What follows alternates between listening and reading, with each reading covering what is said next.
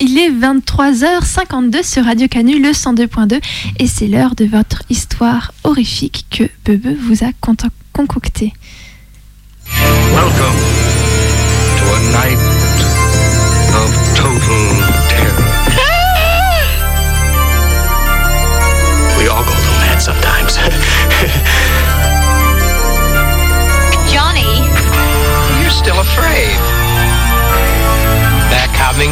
Get you, Barbara. boogeyman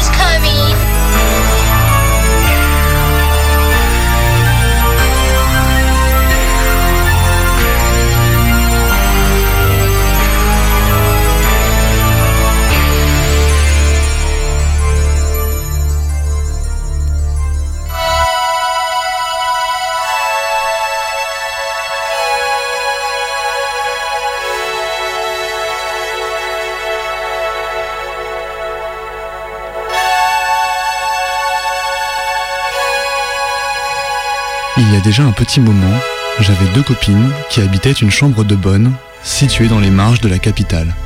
Un petit appartement biscornu situé au-dessus de l'appartement de Feu le grand-père d'une des deux. Elle disposait d'un gros trousseau de clés permettant d'ouvrir l'ensemble des portes et recoins cachés de ce vieil immeuble un peu crasseux. Il nous arrivait souvent de s'amuser à explorer chaque recoin en fin de soirée, lorsque le reste des invités s'en allait sans moi. J'étais bien content de rester avec elle. Depuis un accès au toit, nous pouvions compter les grues au loin, remarquer l'installation d'une nouvelle, ou le démantèlement progressif d'une autre. Il restait cependant une porte que nous n'avions jamais essayé d'ouvrir. La porte de la seconde cave du vieux. Celle-là même que la légende familiale déplorait comme une cave perdue, où le papy cultivait soigneusement ses champignons et rangeait ses bouteilles de vin. Alors en plein chaos notarial, la cave ne devait pas être ouverte afin de ne pas créer de litige dans les héritages.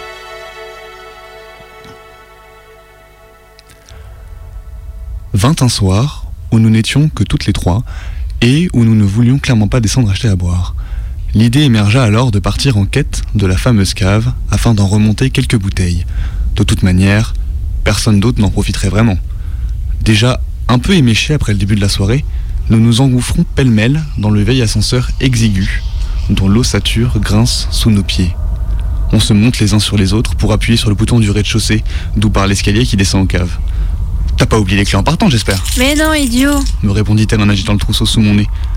On passe devant le mur de boîte aux lettres, cabossé, pour se diriger vers la porte qui mène aux caves, en tournant d'un coup ferme l'interrupteur minuté à l'entrée des escaliers, afin de nous faufiler les uns derrière les autres, Attention à la tête en passant l'entrée du couloir, c'est vachement bas. me dit l'autre en se retournant vers moi, alors que je ferme la marche. Alors cave numéro 3, 4, 5, c'est celle-là. Euh, file le trousseau, il y a forcément une clé qui doit l'ouvrir. Elle en essaie une, puis une autre.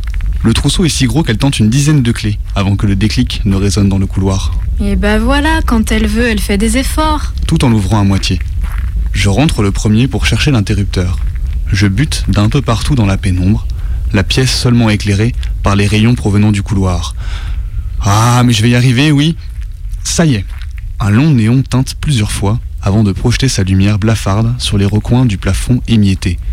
Nous découvrons alors une pièce assez large, à peu près de la taille de la chambre de bonne du sixième. C'est presque mieux agencé que chez moi. C'est dingue. T'as vu le mur de bouteille là-bas? Et les bagues pour les champignons juste là? Vous avez vu cette porte? Ah ouais Tu sais où elle va celle-là? Pas du tout, j'en ai jamais entendu parler. C'est bizarre d'ailleurs, parce qu'ils arrêt- ils n'arrêtaient pas leurs histoires de cave là. Une porte. Une porte parmi les plus banales était disposée au recoin de la pièce. Des taches d'humidité avaient commencé à se propager depuis son sommet, qui laissait voir un jour de quelques centimètres. Vous avez vu, elle est ouverte.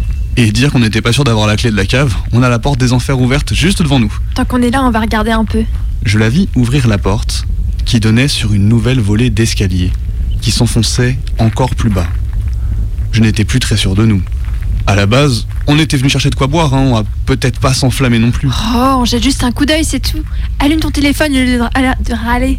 Je lui donne mon téléphone, dont elle projette la lumière en direction des escaliers. Allez, tu viens? Oui, oui, j'arrive, ça va, ça va. Tu me suis? Mais oui, t'inquiète. Je m'engouffre derrière la- ma pote en glissant mes pas derrière les siens. Marche après marche. J'en compte une, deux, trois, clac Je me retourne. C'était quoi ça? Bah j'ai claqué la porte sans faire exprès en repoussant, c'est tout. Ah merde Bah non, mais t'as les clés de toute manière, non? Mais c'est pas vrai, bordel. Bien sûr que non, je les ai pas, ces foutues clés. Je savais même pas qu'elle existait cette porte. Merde, merde, merde, c'est pas vrai, tu fais chier, franchement, on fait comment maintenant, hein? Bah je sais pas, on peut essayer de la pousser. Ah, laisse-moi passer. Je me faufile tant bien que mal entre elle et la paroi. Je glisse. Aïe Gah, Quelle connerie Ça va, tu t'es fait mal? Me demanda-t-elle en me relevant. Ça va, ça va. Plus de peur que de mal. Tu m'aides à pousser la porte? On essaie, quelquefois à coups d'épaule. On souffle. On recommence. Un, deux, trois, allez Laisse tomber, on n'aura jamais assez d'élan sur cette marche pour la forcer. Je suis vraiment désolée. Mais non, ça arrive, j'aurais pu faire la même. Lui aussi. Je m'excuse de m'être emportée. On panique quand même un peu. Du coup, on fait quoi? Parce que là, si on peut pas passer, on est clairement pas bien. Putain, C'est tellement bête. Ouais, clairement c'est bête, mais là ça va pas changer grand chose. T'as de la, partie- de la batterie sur ton téléphone? Un peu. Deux heures max, je dirais. T'as du réseau Quelque chose? Que dalle. On est beaucoup trop bas pour que je chope quoi que ce soit. Ouais, forcément. Bon, on n'a qu'à continuer à descendre en faisant gaffe et on va bien voir si on peut trouver un moyen de sortir autre part.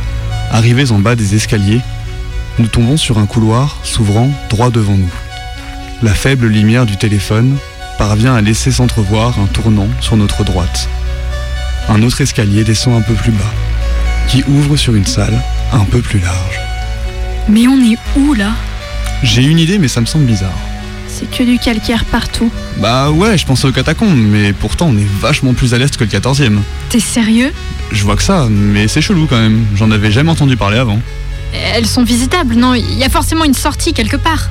Ouais, il y en a une, mais à d'enfer, ça fait un bout depuis chez toi et je suis pas sûr sûr que ce soit le même réseau. Oh la méga merde. Un peu, mais il y avait une entrée chez toi, ça veut dire qu'on peut forcément sortir autre part. Faut espérer. On a continué à marcher pendant un moment. J'ai froid. Elle n'obtint pas de réponse. Si jamais l'un d'entre nous aurait voulu donner un avis similaire. Elle avait pourtant raison. Je sentais mon t-shirt qui commençait à s'étendre sous le coup de l'humidité. Forcément, on descendait à 10, peut-être 20 minutes, le temps de prendre 3 ou 4 bouteilles, remonter, se mettre au chaud, allumer un bédo et se caler en écoutant un CD de Bowie. J'avais les pieds trempés. Chaque recoin du mur offrait régulièrement une flaque inévitable. On n'entendait que le bruit de nos pas, entrecoupé par nos reniflements sonores. Les mouchoirs, ça fait partie des trucs qu'on pense pas forcément à prendre en descendant à la cave. Il est quelle heure? On s'arrête pour se concentrer sur le téléphone. Il est 23h20. Ça fait déjà 1h30 qu'on tourne. J'en peux plus. Je m'assieds. Non, non, non, non, non, personne ne s'assied sinon on va jamais repartir. Mais tu veux repartir où là? Je sais pas moi, tu préfères rester là et attendre? Et lui qui me demandait si j'avais pris les clés dans l'ascenseur. Ah, On va pas recommencer avec ces conneries.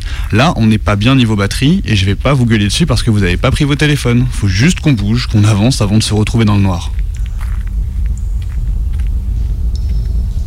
Alors on, on a tourné. Pour tourner, on a sacrément tourné. On voyait défiler les mêmes couloirs, les uns après les autres.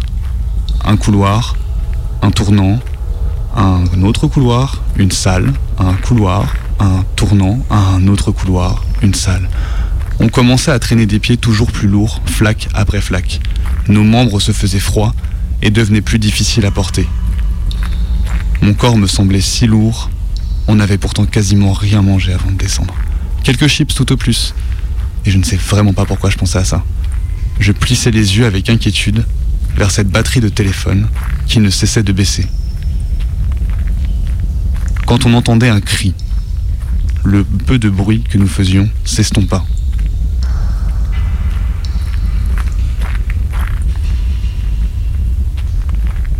Ça recommençait.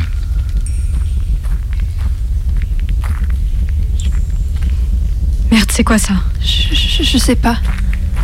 On entendit une nouvelle fois. C'était plus lointain. Merde, merde, merde. C'était devant ou derrière nous Comment tu veux que je sache Ah mais touche pas. Pardon, pardon. Un nouveau cri. Cette fois, ils étaient plusieurs.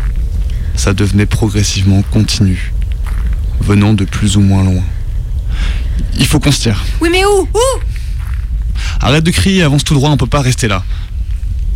Les cris continuaient, alors que nous avancions à marche forcée. L'impression de les entendre de tous les côtés. La peur au ventre dès qu'un cri se rapprochait. Nous n'entendions plus nos pas, plus que des cris. Les flaques avaient disparu. Nous ne pensions qu'à ce qui pouvait se trouver à chaque tournant. Mais on tourne en rond là, c'est pas possible, on est passé devant ce bloc au moins deux fois. C'est forcément un autre. Non, non, c'est exactement le même, on voit les traces de tes pompes à côté. Ah oui, Attends, attends, c'est quoi cette empreinte à côté là? Oh là là. C'est un, c'est un pied nu, non? Arrête, tais-toi, je veux pas savoir. Non mais tu craques, ça peut pas être. Un bip sonore du téléphone la coupe, nous annonçant qu'il s'éteignait. Non, non, non On est foutu. Mais non, c'est pas possible. J'ai entendu un bruit de flaque, me signifiant qu'elle s'était assise de dépit, cédant sous le poids de ses jambes devant notre situation. Les cris ne s'estompaient pas. Un autre bruit de flaque. Non, mais tu vas pas t'asseoir non plus, on doit bouger. Elle ne répondit pas. Je les entendais respirer, mais elle ne parlait plus. Il n'y avait plus que les cris, dont certains semblaient si proches à présent. Je m'assis à mon tour, ne sachant que faire. Je ne voyais plus rien. Il faisait froid. Et quelque part au fond de moi, je me demandais lequel d'entre nous se mettrait à crier le premier.